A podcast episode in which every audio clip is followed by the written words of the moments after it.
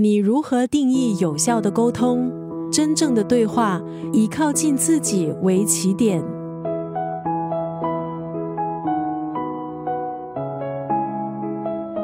今天在九六三作家语录分享的文字，出自李崇义的这本书《冰山对话》。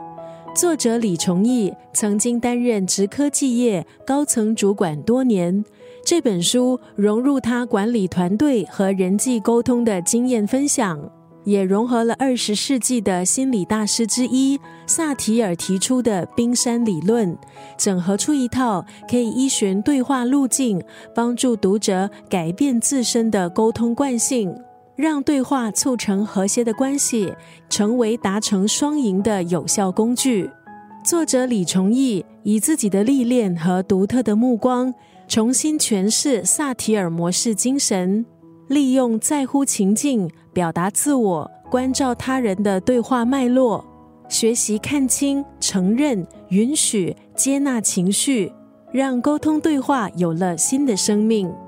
今天在九六三作家语录就要分享这本书《冰山对话》当中的这一段文字：沟通是一条由内向外的道路。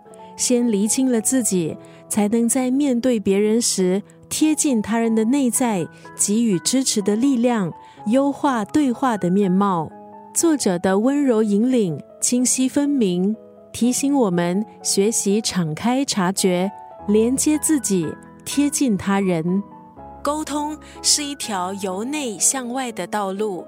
先厘清了自己，才能在面对别人时贴近他人的内在，给予支持的力量，优化对话的面貌。